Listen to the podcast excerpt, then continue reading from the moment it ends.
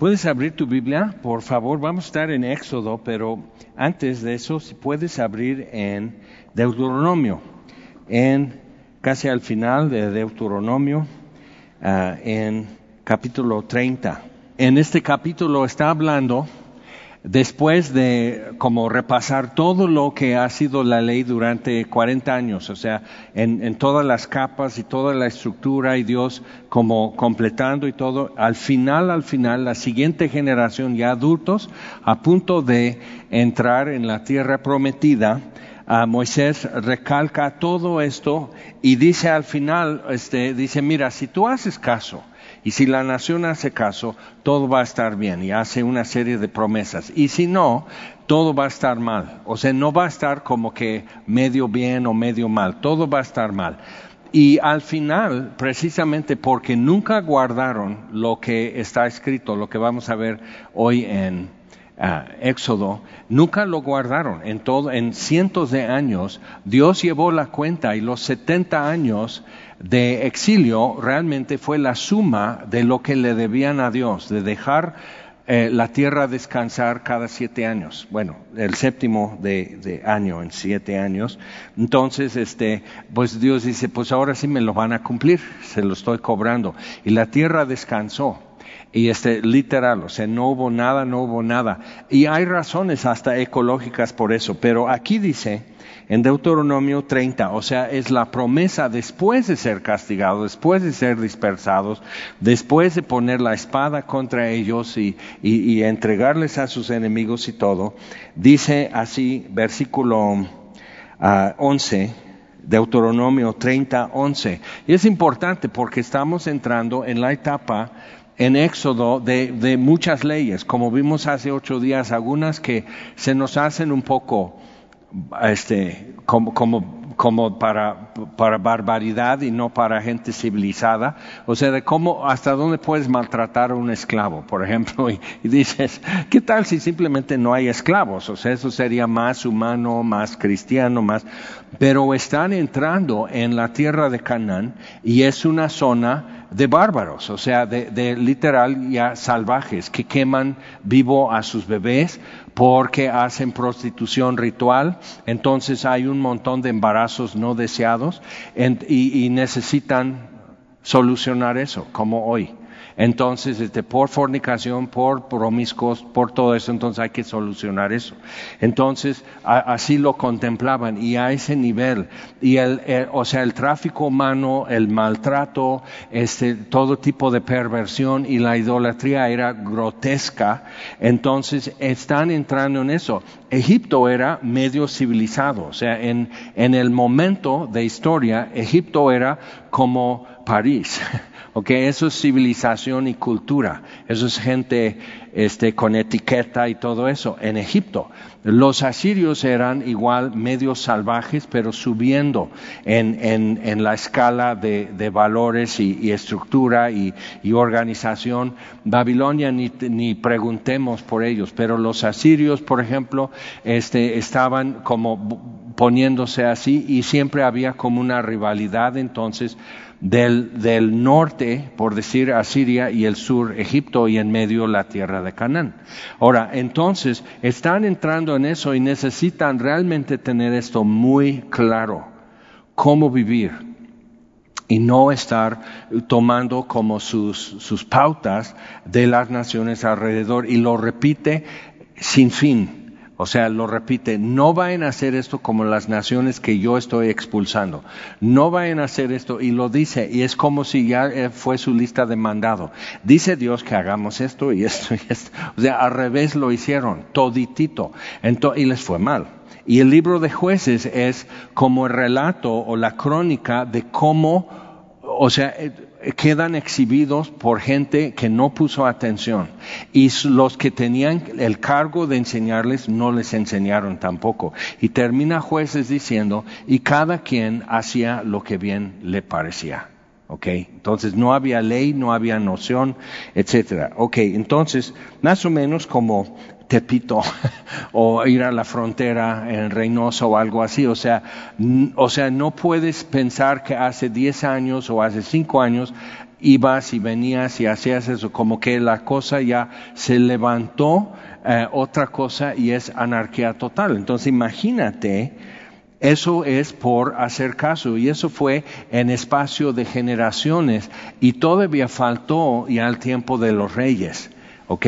Y fueron todavía así, tuvieron su momento con David y este, y, y, como viendo que somos el pueblo de Dios, como que hubo algo así. Y eso duró como un siglo, todo esto, con David y Salomón, y empezó la decadencia. Entonces, viendo esto, dices, por eso aquí lo que dice en versículo 11, siempre hemos dicho es que nadie cumple la ley. La Biblia nos lo dice, nadie cumple la ley. Pero tenemos que cuidarnos, no es porque sea difícil. ¿Ok? No es porque sea difícil o como, o como eh, exagerado o, o, algo así, no es complicado. Ahora, el sistema rabínico lo hizo muy complicado. Por ejemplo, lo que vimos hace ocho días, que no hervirás o no guisarás el cabrito en la leche de su madre. Entonces, eso tiene dos aspectos. Uno es porque era un rito de, de para ser fértil sus hortalizas, entonces hervían eso y hacían el caldo del cabrito este, y, su madre. Probablemente no era un cabrito que había nacido, sino que lo abortaban. Eh, este, si eres de rancho eh, en algunas partes de México, saben que los potros y cosas así. Entonces, eh, como hervir eso y el caldo lo rociaban en sus siembras, su hortaliza para que diera más fruto. Entonces, no hagan eso, aunque todos los vecinos van a decir, pero es que funciona, es que es la eficaz, es como va por rub en tiempo de invierno. O sea, hay que hacerlo. Entonces, no, eso es un lado porque tenía su aspecto religioso. Eh, y, este, y hay gente en semilla inclusive que va con eh, diferentes que es homeopatía plus, que usan péndulos, que usan cristales, que usan este, uh, dinámicas de vibración en los chorchos y todo eso. Y yo nomás me quedo así, digo, va, pero queda muy claro aquí que no. Entonces, uh, o sea, bajo tu responsabilidad. Entonces, porque ya estás entrando en un territorio eh, nebuloso, poco ah, raro. Entonces, pero dice, es que lo que Dios pone es difícil. Ok, los rabinos a hoy, si tú vas a Israel, por ejemplo, en cualquier comunidad este, de judíos, lo que vas a encontrar, entras en un restaurante y te preguntan, ¿carne o no carne? Digo, lácteos o no lácteos. Entonces, si vas de este lado, pides tu, tu bistec o algo así, pero no va a haber queso, no va a haber gratinado, no va a haber nada de leche de este lado del restaurante. Y hasta los platos que sirven de este lado son otros platos. Ni siquiera el plato lo puedes usar para lácteos y para carne. O sea, es muy distinto y por separado. Entonces, vas a, una cafetería. o sea, si, vas a pedir tu baguette, es este lado y sin queso y sin leche en tu café. O sea, no combinar. ¿Y por qué? Porque los rabinos decidieron. O sea, ves cómo puede uno errar totalmente la intención de Dios en el texto. Es muy importante pararte así y decir, ¿Por qué lo dirá? Y no necesitar resolverlo en 100 años, si, si, eso es lo que tarda para resolverlo, no resolverlo, pero nos gusta ser los expertos, entonces tenemos que, que dar una sentencia y decir, es esto. Entonces decidieron los rabinos que lo que pasa es que si tú pides tu hamburguesa en Jerusalén, una hamburguesa con queso, e, este queso puede ser la leche de la vaca que también parió el becerro que ya es, o sea, que ya creció y todo, lo sacrificaron y ya es carne molida y ya hacen, ah, y dices, ¿en serio? Entonces muchos judíos muy ortodoxos no toman su té de, de, tazas de cerámica porque el barro puede traer hueso humano por ahí alguna vez encontró. Entonces, ay, entonces puede traer eso, entonces estás tocando muerto, entonces ya eres inmundo y digo, qué dolor de cabeza. En serio, o sea, ves cómo complicaron algo y cambiaron el enfoque a algo meramente físico, o sea, siempre que tú puedes tocar, por eso en Colosenses dice, no te sujetes a esas ordenanzas que han inventado de no toques, no manejes, ni, ni no gustes, o sea, o sea, todo eso puede hacer. Y eso es muy humano y se nota porque también los protestantes lo tenemos, ¿no? Entonces, no ir al cine, no hacer esto, no hacer el otro, no tocar, o sea, todo es así y te, porque te contaminas. Entonces, eh, tenemos que ver, bueno, ¿por qué existe el mandamiento? Realmente, ¿qué es lo que Dios, al hacer esto, dónde te coloca o dónde te hace mirar? Eso es mucho más efectivo para entender la intención de un mandamiento. Si, si me coloco en esto, si me paro aquí, como hemos visto de, de, cómo es el tabernáculo, entonces al hacer el rito de, del sacerdote levítico de, de, quemar el incienso, de atender la lámpara, de, atender los panes que presentan las tribus a Dios, o sea, al hacer eso, ¿dónde se está colocando? ¿Qué movimientos? ¿Qué está haciendo? O sea, fíjate en eso, porque tiene significado. Entonces, todo eso, o sea, ponte a hacer lo que Dios dice y te deja ver lo que, o sea, es como ir a Jerusalén a la casa de Caifás. Y ya saben que es la casa de Caifás. Es una ruina, pero la han podido restaurar. Entonces entras y aquí está el patio donde Pedro y la muchacha, la portera y todo. Y entonces aquí habría como escalones y la parte elevada, una terraza y la casa, o sea, la planta alta era donde realmente vivían y la parte baja era de servidumbre, cocina, eh, bodegas y todo eso. Entonces cuando Jesús se voltea, pero tienes que pararte ahí y darte cuenta, pero ¿cómo? O sea, entre el gentío y entre eso, o sea, ¿cómo pudo voltearse? ¿A poco estaba en el patio también? No, estaba en la terraza, se voltea y mira a Pedro. Y Pedro está aquí y sale avergonzado, a llorar. Entonces cuando te pones a hacer lo que está escrito ahí, te deja ver algo que tenías que ver. ¿No? Entonces es, como un rally, cuando iban a, Tierra Alta o algo así, tienes que estar aquí, tienes que hacer esto, tienes que ver así y ya ves la respuesta. Si estás aquí criticando o, o aconsejando algo, no puedes ver lo que hay que ver. Había inclusive uno que era un tubo grande y tenían que pasar el tubo entre otras cosas, y era por tiempos. Entonces, y le decían cuando el equipo, al primero del equipo que iba a pasar por el tubo ese, mira arriba. Y si miraba arriba en el tubo estaba la clave. Y al salir decía la clave y todo el equipo pasa. Pero tenías que estar en el tubo y hacer lo que te dicen y entonces, o sea, ya todo se queda claro. Entonces ya le dice la clave al, al que está coordinando ahí y a todo el equipo. Entonces, obvio, reducen por, por los obstáculos, reducen por mucho su tiempo. Entonces, otra vez es colocarte en eso. Bueno, entonces nos estamos colocando con los israelitas en el desierto tratando de entender ¿cómo pueden haber regado tan feo durante tantos siglos? O sea, y hasta el día de hoy. Como Pablo dice a los Corintios, todavía cuando las escrituras son leídas en las sinagogas, el velo está sobre sus ojos, o sea, miran y no ven. ¿Ok? Miran y no ven. Entonces, ¿por qué? Porque no están colocados donde tenían que estar. El punto de vista está esquivado. Y eso es porque rechazaron a Cristo. Y literal han reinterpretado profecías acerca del Mesías para excluir a Jesús de Nazaret de posible. O sea, eso es intencional y es un error. Entonces imagínate promulgar ese error durante generaciones. Eso ha sucedido en otras religiones también, pero bueno. Entonces, o sea, así. Pero cuando ya ves así, dices, y a todos nosotros nos ha pasado en algún momento, dices, ¿cómo no lo entendí? ¿Cómo no lo vi? Y hasta a veces enojados, ¿cómo, ¿por qué no me lo dijeron? Si te hubieran dicho, aún así no hacías caso. Ya te conocimos. Entonces, viendo eso, pero aquí estamos, tratando de ubicarnos.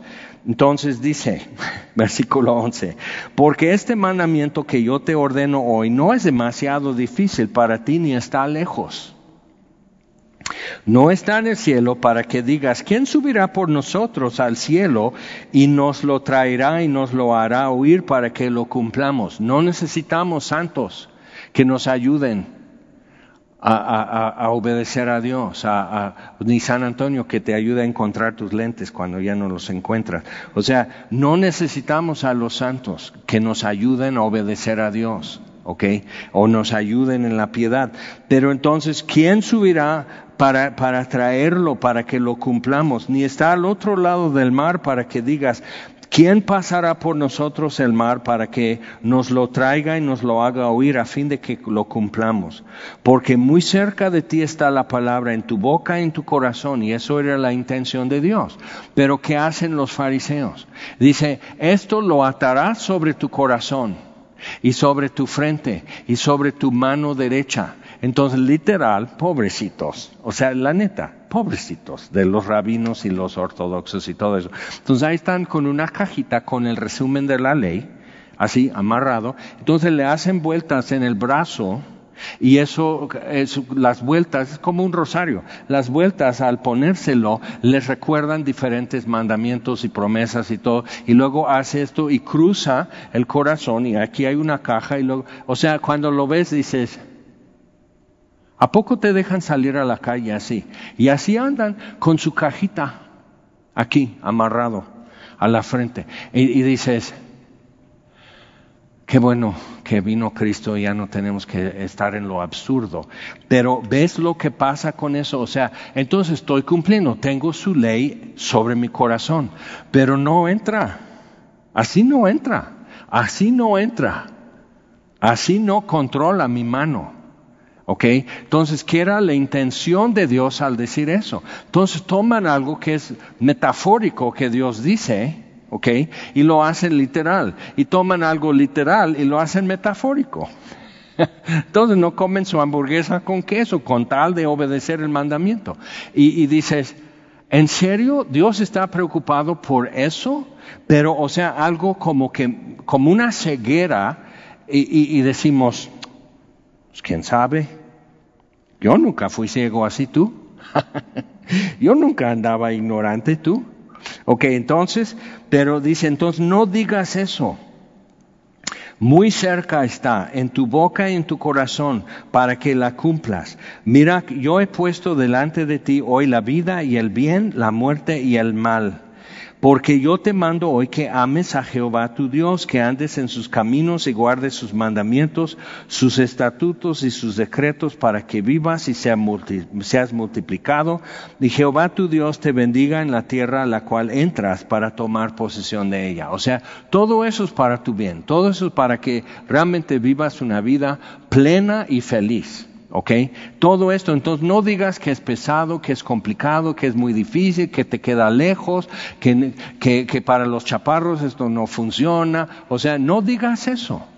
Entonces, ahora sí, Éxodo 23. Es importante tener en mente eso porque eh, te pierdes entre tanto mandamiento. Y es interesante ver cuántos de los mandamientos que hoy se observan muy estrictamente, si eres estricto, ortodoxo, observador de todo, eh, como judío, ¿cuántos de esos mandamientos son totalmente tontos, o sea, vergonzosos realmente eh, en la tontería que es? O sea, para no estar cortando papel, entonces tienes que tener todos los cuadritos de papel de baño cuando va a comenzar el día de reposo, todo, todo lo que la familia va a ocupar en el baño, para no estar en serio. O sea, porque eso quebranta el reposo. Y dices, ¿en serio? O sea, ¿crees que Dios eso es lo que le indigna y por eso fueron 70 años de exilio? Porque no cortaban su papel de baño antes del día de reposo. O sea, ¿ves cómo se, cómo, qué mal queda cuando cambias el modo de interpretación?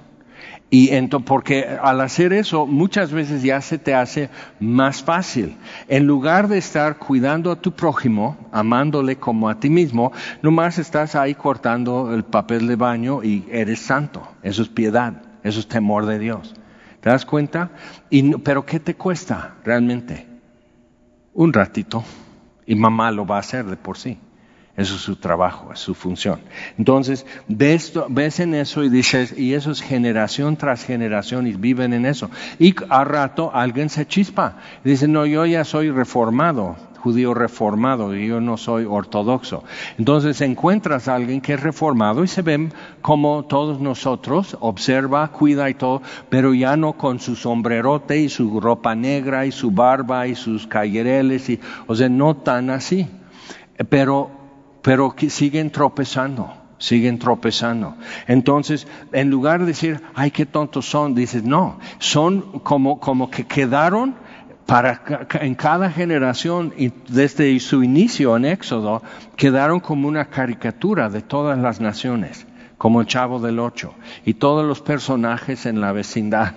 O sea, son las diferentes naciones y entonces aquí estamos. Entonces ellos salen como don Ramón o como doña Florinda a regañar, a hacer enojón y todos los demás están, pues, ay, ¿por qué te pones así?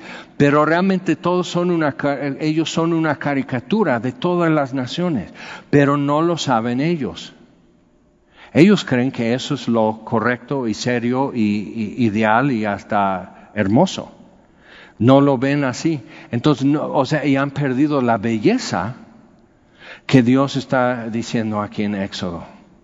O sea, cuando ves el tabernáculo y el servicio hasta los holocaustos, no se detienen a ver esto, sino porque ya tuvieron, al perder el templo y al altar y el sacerdocio, tuvieron que inventar formas de lograr su propia justicia sin un altar. En lugar de decir, ¿será que cuando mi abuelo dijo, sea su sangre sobre nosotros y nuestros hijos, eso es lo que vino? A consecuencia, ¿será que él sí era el Mesías? ¿Será que perdimos la salida y andamos en viaducto perdidos? O sea, ¿será? Y algunos sí preguntaron, y aunque eran súper celosos de la ley como Pablo, sí empezaban a cuestionar y a preguntar, ¿será que Él sí es y que lo perdimos todo y hay que regresar? Hay que ir a, buscar todo eso y tirar a la basura lo que eran tradiciones que, que ni siquiera Dios las dejó. Ok, Éxodo 23 es cuando está llegando todo puro y, limpio y sin reinterpretación. Y vamos a ver en versículo 14 las tres fiestas del año. Y era obligatorio que todo varón mayor de edad se presentara ante Dios donde estuviera el tabernáculo. No, no especifica, después lo dice más específico porque aún no existía el tabernáculo. Dice, tres veces en el año me celebraréis fiesta. la fiesta de los panes sin levadura guardarás, y eso es recordando la salida de Egipto, que llevaban su masa así en, en, en un tazón, eh, probablemente en una tela en la espalda. Entonces así, entonces no, y así lo iban cosiendo en el camino por el desierto hasta cruzar el Mar Rojo. Entonces no daba tiempo para leudar. Entonces, primero esto, pero eh, comienza entonces el, eh, la Pascua, o sea, el sacrificio del Cordero de la Pascua y luego los días de pan sin levadura pero ya lo han hecho súper elaborado y es como posadas, o sea, lo que hay que decir, lo que hay que hacer, quien lo dice, como lo dicen, bien desafinado, como sea, pero todo lo que hay que hacer. Pero igual, si, si les preguntas, es sorprendente cuántos judíos ni siquiera han leído Éxodo para saber realmente qué sucedió. Y hasta ellos mismos lo consideran como una leyenda. Es como los tres reyes magos llegan, o sea, es eso, es una leyenda, es una fábula. Pero lo decimos a los niños porque es nuestra tradición. ¿Ok? eso es nuestra leyenda.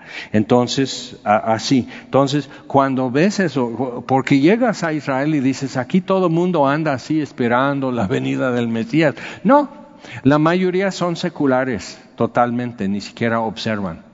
Descansan el sábado porque todo el mundo descansa sábado pero no observan, no guardan nada, este, viven totalmente mundano. Y luego ves uno que otro que no, y los ortodoxos en la ciudad vieja, y te sorprende verlos y igual, o sea, están en lo suyo, estableciendo su, o sea, trabajan día y noche en eso, en ser piadosos. No producen nada en Israel, simplemente son piadosos.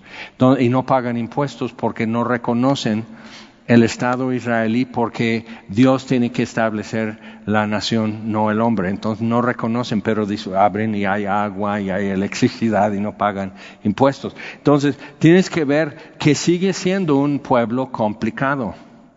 O sea, lo, que leemos aquí con Moisés en el principio y quejándose con él y todo, llegamos a esto, nunca dejaron de ser complicados, nunca dejaron eso. Entonces necesitamos ver, y Dios nunca los dejó.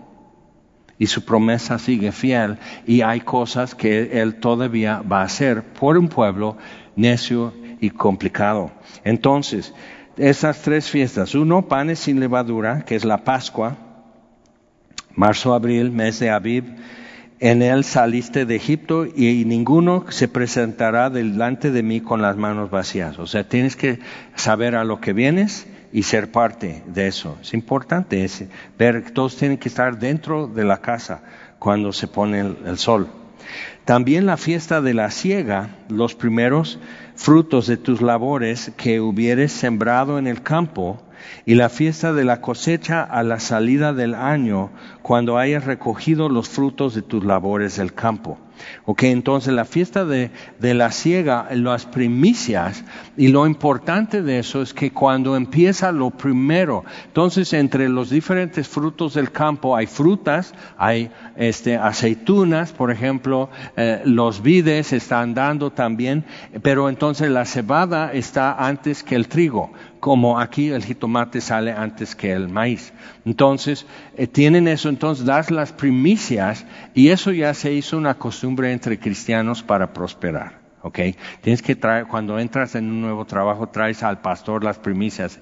Y digo, no, a mí no me traigas nada de eso, yo no voy a, ser culpable si no te va bien en tu trabajo, y etcétera. Entonces, pero ve, o sea, esos los hijos de Israel. Y hay razones porque Dios está estableciendo eso. Acuérdate a dónde van a ir a aterrizar en tierra de Canaán donde no se hacen las cosas bien, donde son salvajes, donde son bárbaros, donde, donde comen a sus niños, inclusive. O sea, necesitas ver qué, o sea, Dios tiene que decir esto, esto, esto, y nada de esto y nada de aquello. Lo tiene que dejar muy claro. Entonces, este, las primicias es porque tú estás diciendo, me va así. O bien o no bien, pero estos son lo primero que empiezo a traer. Entonces eso es Pentecostés en el Nuevo Testamento. Y se cuentan los días desde la Pascua, desde que sacrifican el cordero, se cuentan los días, 50 días para este, llegar a Pentecostés. Entonces eso es el comienzo de la cosecha. Y el final de la cosecha o tabernáculos es cuando se reúnen. Entonces de estas fiestas, son tres, ya dos ya van cumplidas, que es la Pascua, Jesús murió y al tercer día resucitó. Las primicias, cuando la iglesia nace, cuando viene el Espíritu sobre los primeros discípulos, 120 en el aposento alto en el día de Pentecostés, eso fue el cumplimiento. Y ve que tan así que se creía que no que Moisés, o se traían a Moisés como su Salvador y casi como Dios. Dios no, pero Moisés sí. Moisés dice esto, Moisés dice el otro. Entonces Jesús por eso dice, habéis oído en el Sermón del Monte, porque siempre citaban a Moisés, pero ni siquiera lo dijo Moisés, pero era como su bandera de autoridad. Entonces, cuando eso está pasando, el día de Pentecostés está mirando atrás a la torre de Babel. En la confusión de lenguas. Y Dios está mostrando que Él es el autor de la dispersión de las naciones y ya está en las primicias trayendo, porque de esos que estaban oyendo de todos los países bajo el sol, oír las maravillas de Dios en su propio idioma, escucharon el sermón de Pedro y tres mil varones creyeron y fueron bautizados. Entonces todas las naciones son las primicias, esos tres, mil, en el día de Pentecostés. Si te das cuenta. ¿Ok? No es porque hablaban en lenguas, es porque son las primicias, es el comienzo de la cosecha. Entonces al final es tabernáculos cuando se reúnen todos igual y es el fin de la cosecha, es el fin del año. Ahora, ahora los rabinos dicen tenemos dos años nuevos. Uno es Pascua, es interesante. Uno es así, el otro calendario es el calendario este, civil. Entonces, tenemos también el otro fin de año, año nuevo, que es el día de expiación, Yom Kippur. Y lo toman así. Pero eso no es lo que Dios dice. Simplemente lo decidieron así. Entonces, otra vez, a veces medios arbitrarios, nosotros decimos, bueno, Dios no lo ha dicho, pero nosotros lo vamos a hacer. Ok, Dios no lo dijo, lo vamos a hacer porque es expediente, porque nos funciona, nos ayuda. Pero si Dios no lo dijo, es totalmente desechable. ¿eh? O sea, puede ser útil, puede ser funcional, pero si Dios no lo dijo, en el momento que estorba, hay que tirarlo. Y no lo hicieron. Entonces, tienes eso y lo cambiaron. Yom Kippur es más importante que la Pascua, que es redención, más importante porque es el día que te ocupas de hacer muchas obras buenas y, y dar limosna y hacer muchas cosas en Yom Kippur como para ver si puedes nivelar tu saldo de pecado y justicia como si Dios fuera a tomar en cuenta tu justicia a cambio de tus culpas. ¿Ok? Y la Biblia en el Antiguo Testamento dice que no es así, pero ya decidieron que sí. Entonces, cien ortodoxos dijeron que sí y se hizo ya tradición. Entonces, viendo eso, esas son las tres y la que todavía no se cumple es la de tabernáculos, es el fin de la cosecha y la reunión de todo el pueblo al final del año. Entonces, ya vimos la redención cumplida en Jesucristo, ya vimos el comienzo de la cosecha cumplida en el comienzo de la iglesia y todas las naciones son recogidas en, en primicias de los primeros que estuvieron ese día en Jerusalén. Pero nos queda el fin de la cosecha. Entonces es interesante ver cómo Jesús, hablando de eso, habla de cómo van a, los ángeles de Dios van a salir al final de la tribulación a recoger de su pueblo, de los 144 mil, entre los, los cuatro vientos y los van a recoger para, Él. Entonces eso ya es el fin de la cosecha, porque Dios vuelve su mirada hacia Israel, porque el tiempo de los gentiles habrá pasado. Ahora es interesante porque hemos dicho, ok, la era de la iglesia es de Jesucristo hasta el presente, pero el tiempo de los gentiles tenemos que verlo no tanto como, como pues San Lucas dice esto, que cuando tal era el emperador y el gobernador y hubo un censo y Augusto César dijo eso y fueron a Belén y nació Jesús. Entonces, porque de repente eso para nosotros es más como conocido, hemos escuchado eso, hemos celebrado Navidad y todo, entonces más nuestro eso. Pero el tiempo de los gentiles realmente comenzó con el exilio en Babilonia. Porque entonces Dios empezó a partir de ahí a tratar con todas las naciones. Por eso Daniel con Nabucodonosor, con este el rey Darío, por eso Esther, por eso Nehemías. Si te das cuenta, Dios ya está haciendo enlaces con las naciones y el pueblo de Israel está así y pasan 400 años de silencio hasta Juan Bautista y Jesús, el último profeta y luego llega Juan Bautista y Jesús se presenta también. Entonces cuando ves eso, el tiempo de los gentiles ya había comenzado mucho antes que naciera Jesús. Entonces cuando vemos eso y cuando eso termina, porque la iglesia es removida de la tierra, entonces Dios retoma y cumple lo último del pueblo de Israel, que sería tabernáculos. Tres veces en el año, versículo 17, tres veces en el año se presentará todo varón delante de Jehová el Señor.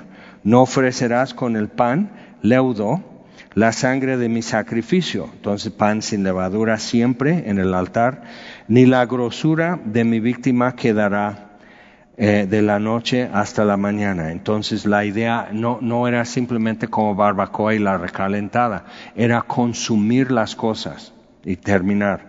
Las primicias de los primeros frutos de tu tierra traerás a la casa de Jehová tu Dios. No guisarás el cabrito en la leche de su madre. Entonces ya hemos visto eso, pero realmente Dios está diciendo, sed diferentes. Y Jesús retoma ese tema en el Sermón del Monte, sed diferentes. Entonces, y marca la diferencia, Dios, cómo ser diferentes. Y, y, luego tenemos mucho los evangélicos ser diferentes, pero ser raros. y no con gracia, o sea, no con hermosura, no hay este, dulzura, no hay gracia en, en, en, en lo que se hace, sino simplemente como torpe y, y fodongo, por ejemplo. Eso así, como que eso es nuestro sello de santidad o algo así, digo, ¿cómo te explico? Que eso no es la santidad que se ve aquí en la Biblia. Entonces, eh, otra vez, Simplemente se interpreta y luego alguien no quiere salir de ese, de ese marco, pero lo cuestiona y sabe. Entonces, pero aquí está escrito y aquí tenemos la libertad de abrir nuestra Biblia y decir, ¿qué querrá decir? Y tenemos la libertad de decir, no sé tampoco puedo resolverlo.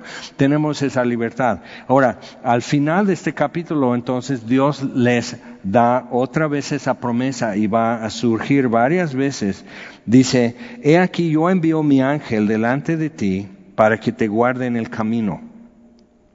Ángel aquí es, un, es como en griego la palabra, que de donde viene nuestra palabra ángel, y es literal un mensajero yo envío mi ángel o mi mensajero delante de ti para que te guarde en el camino y te introduzca en el lugar que yo he preparado. Guárdate delante de él y oye su voz. No le seas rebelde, porque Él no perdonará vuestra rebelión porque mi nombre está en Él. Ahora, más adelante, cuando Moisés dice, muéstrame tu rostro, y Dios dice, no puedes ver mi rostro, pero entonces te voy a proclamar mi nombre. Entonces eso queda, deja asentado una doctrina realmente acerca de Dios mismo, de que su nombre revela quién es. ¿ok?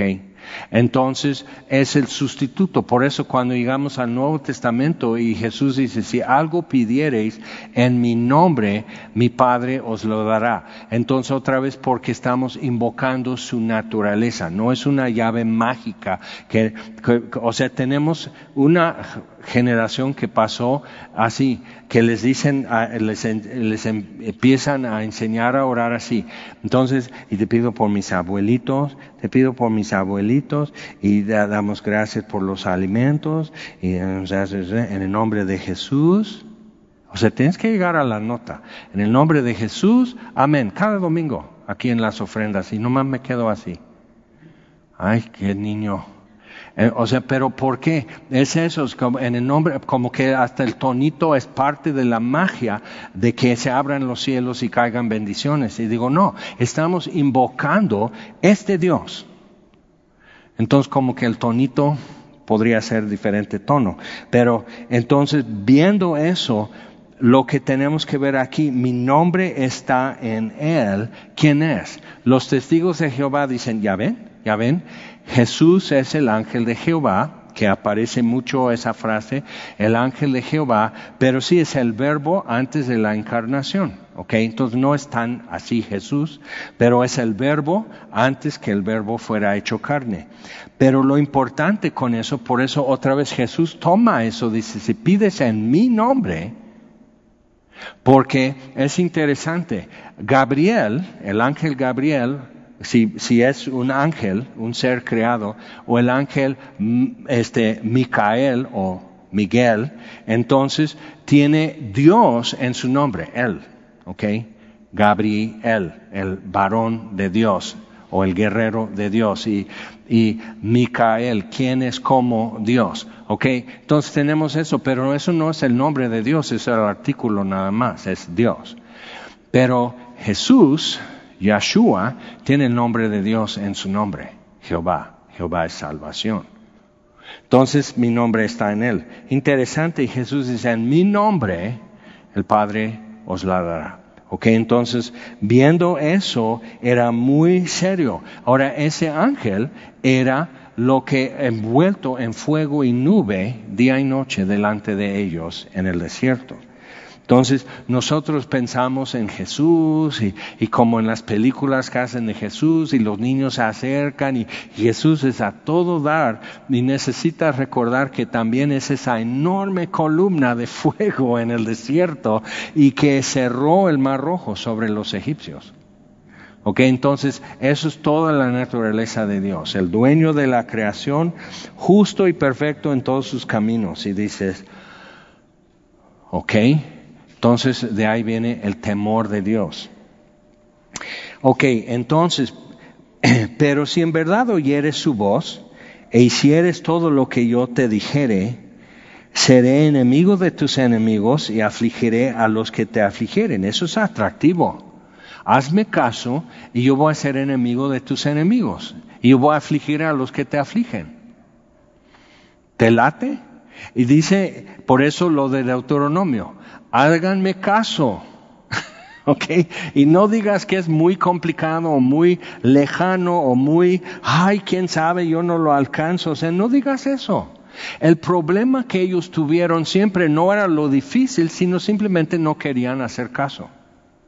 Por eso lo que vimos en Hebreos, por eso estamos estudiando simultáneamente, lo que vimos en Hebreos en capítulo 3, o sea, no endurezcas tu corazón si oyes su voz, o sea, no hagas eso, o sea, hazle caso y no caigas en el ejemplo de desobediencia como ellos y quedar excluido. Ok, entonces, mi ángel irá delante de ti y te llevará a la tierra del amorreo, que eran horribles, el eteo, un poco menos, el fereceo, el cananeo, el leveo y el jebuseo, a los cuales yo haré destruir. No te inclinarás a sus dioses, que lo hicieron, ni los servirás, que lo hicieron, ni harás como ellos hacen, lo hicieron. Antes los destruirás del todo y quebrarás totalmente sus estatuas, no lo hicieron. Mas a Jehová vuestro Dios serviréis, y él bendecirá tu pan y tus aguas, y yo quitaré toda enfermedad en medio de ti. No habrá mujer que aborte ni estéril en tu tierra, y yo completaré el número de tus días. Yo enviaré mi terror delante de ti, y consternaré a todo pueblo de donde entres, y te daré la cerviz de tus enemigos. Enviaré delante de ti la avispa, que eche fuera al Ebeo, al Cananeo y al Eteo delante de ti. Eso era el plan. Pero como no obedecían, Dios dice, ok, entonces ustedes se van a encargar. O sea, él iba a encargarse de que el Jericó estuviera abandonado, que todas esas ciudades abandonado, pero no dejar en desolación la tierra. Entonces, poco a poco, no con destrucción, sino simplemente la gente diciendo, pues vámonos de aquí. Dicen que atrás del cerro no hay avispas. Entonces iban a ir migrando, saliendo. Y podemos pensar, ¿no? En diferentes momentos han habido esas migraciones que venían del centro de Asia hacia Europa, los que después fueron alemani o los alemanes, este, los lombardi, o sea, norte de Italia y todo, fueron migrando a lo que era el imperio romano y realmente lo que conocemos como europeos hoy no eran. Los romanos sí eran y los, los ibéricos eran y, así, pero eran chaparros y ojos negros y todo eso, y estos altos güeros venían de, del oriente huyendo de los mongoles. Entonces Dios mueve pueblos y naciones conforme a su voluntad y Él establece el límite de su habitación. Entonces Dios está diciendo, bueno, yo puedo simplemente hacer que se desocupe la tierra de los cananeos Pero al llegar vas a encontrar estatuas, vas a encontrar este, templos, vas a encontrar altares, cosas que ellos dejan, lo tienes que romper y destruir todo. No lo hicieron. No los echaré de, de, delante de ti en un año para que no quede la tierra desierta y se aumenten contra ti las fieras del campo. Poco a poco los echaré de delante de ti hasta que te multipliques y tomes posesión de la tierra. Y fijaré tus límites desde el mar rojo hasta el mar de los filisteos, entonces toda la península de Sinaí. ¿Ok? Eh, si has seguido un poco todos los conflictos en Medio Oriente, hubo un tiempo que Sinaí ya era bajo control de Israel. Y muchos decían, bueno, ya es el fin. O sea, ya, o sea, ya están en posesión de lo que, que nunca lo fueron, que ya están en posesión de su territorio. Pero va a ser hasta el Éufrates, o sea, entrando en Irak. Es lo que Dios prometió del mar Mediterráneo hasta el, río Éufrates, del mar Rojo, el Mediterráneo y, todo alrededor, el, el Golfo de Adén, este, lo que es Arabia y todo eso, todo eso, lo que hoy es Jordania, este, Siria, todo eso debe ser tierra de Israel. Entonces, no lo es. Todavía hay pendientes. Entonces, dice, pero esos son los límites, y desde el desierto hasta el Eufrates, donde, porque pondré en tus manos a los moradores de la tierra, y tú los echarás de delante de ti. No harás alianza con ellos, lo hicieron, hasta se casaban con las hijas de los reyes, ni con sus dioses. En tu tierra no habitarán, no sea que te hagan pecar contra mí, sirviendo a sus dioses, porque te, será tropiezo. Imagínate, aquí estaba en blanco y negro escrito, no le hicieron caso. Y un nieto de Moisés es el que introdujo, como israelita, introdujo la idolatría en territorio de Dan, en el norte de Israel. Él fue nieto de Moisés. Entonces, por eso hemos dicho tantas veces, nunca estamos más que un paso. Anarquía, idolatría, destrucción. O sea, tenemos que poner atención a estas cosas, que este puede ser todo un santo de Dios, este varón, y su nieto va a traer la destrucción de su nación en sus manos. Entonces, ¿qué? Pero ahí estaba escrito y esas tres fiestas, algo importante con eso, es que para ellos mucho estaba pensando en para que me vaya bien el año que, entra. Por eso las primicias, por eso la cosecha, por eso sus holocaustos y ofrendas y, y ofrenda mesida y todo eso. O sea, para que me vaya bien. Y era muy comercial y muy, este, como temporal, terrestre, todo el enfoque y todo lo que se esperaba de Dios que me bendiga así, materialmente. Pero cuando ves cómo Dios ha cumplido dos de las tres fiestas, dices, no, no, eso va para mucho más y realmente el nombre de Israel entre las naciones es una nación nada más entre todas. ¿Ok? Entonces, cuando ves así, cuando vemos en, en, el día de Pentecostés, esas naciones ya no existen. Migraron, fueron absorbidas y asimiladas por otras naciones, pasaron los turcos, que llegaron también de Asia, o sea, todo eso puede, pero ya no existe. En México existen naciones porque siguen hablando su propio idioma.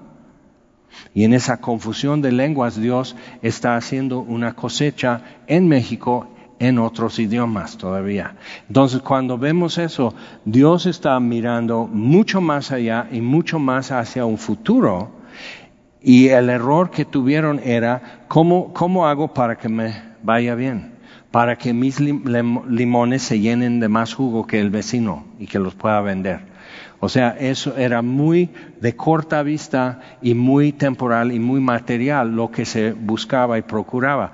Y por eso, con tanta facilidad, empezaron a buscar los dioses de las naciones alrededor.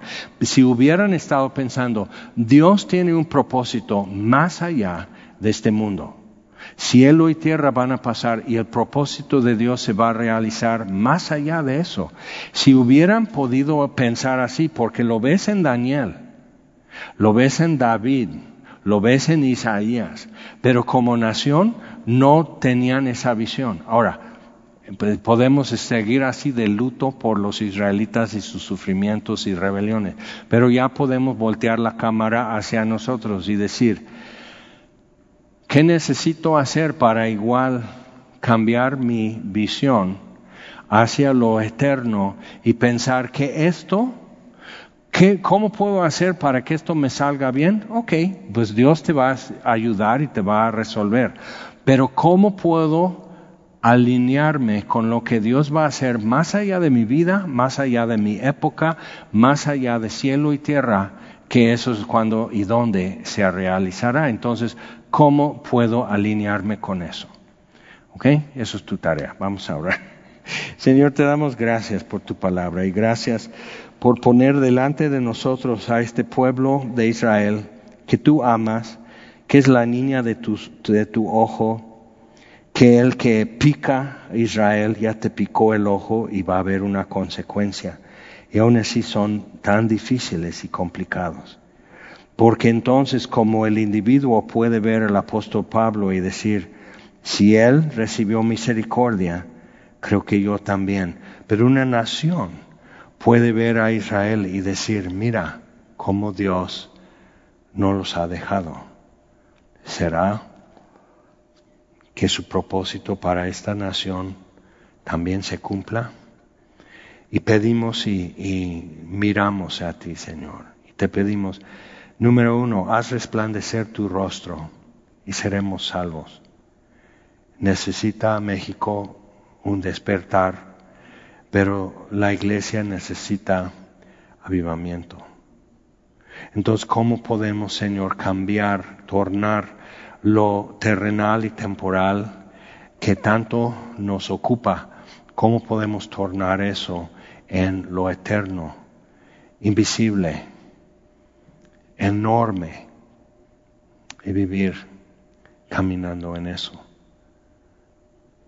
Enséñanos, te pedimos, Señor, y muéstranos, porque cada uno lo necesita, Señor, y te pedimos, y estamos pidiéndote en el nombre de Jesús. Amén. Señor les bendiga.